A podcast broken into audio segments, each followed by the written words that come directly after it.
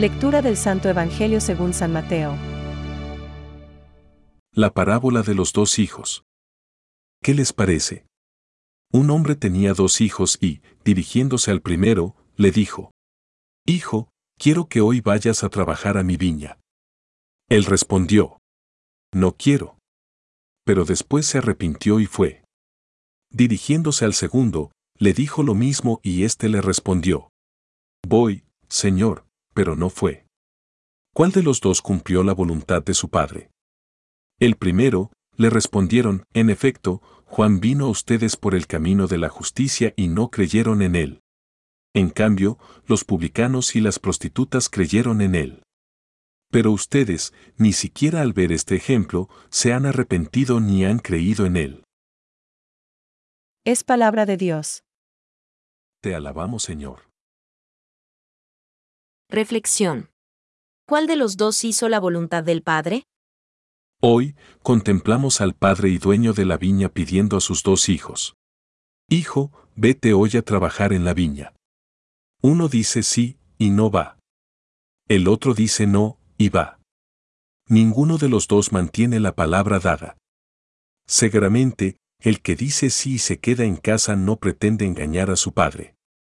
Será simplemente pereza, no solo pereza de hacer, sino también de reflexionar. Su lema. A mí, ¿qué me importa lo que dije ayer?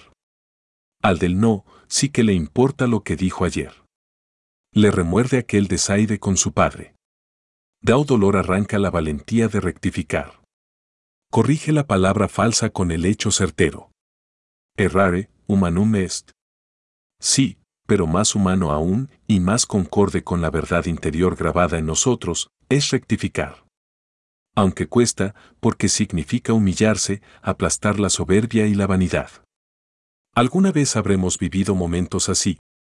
Corregir una decisión precipitada, un juicio temerario, una valoración injusta. Luego, un suspiro de alivio. Gracias, Señor. En verdad os digo que los publicanos y las rameras llegan antes que vosotros al reino de Dios. San Juan Crisóstomo resalta la maestría psicológica del Señor ante esos sumos sacerdotes. No les echa en cara directamente. ¿Por qué no habéis creído a Juan, sino que antes bien les confronta, lo que resulta mucho más punzante, con los publicanos y prostitutas?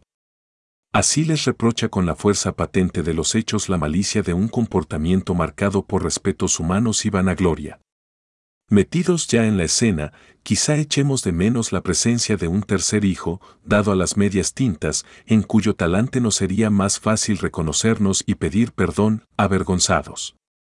Nos lo inventamos, con permiso del Señor, y le oímos contestar al Padre, con voz apagada. Puede que sí, puede que no. Y hay quien dice haber oído el final. Lo más probable es que a lo mejor quién sabe. Pensamientos para el Evangelio de hoy.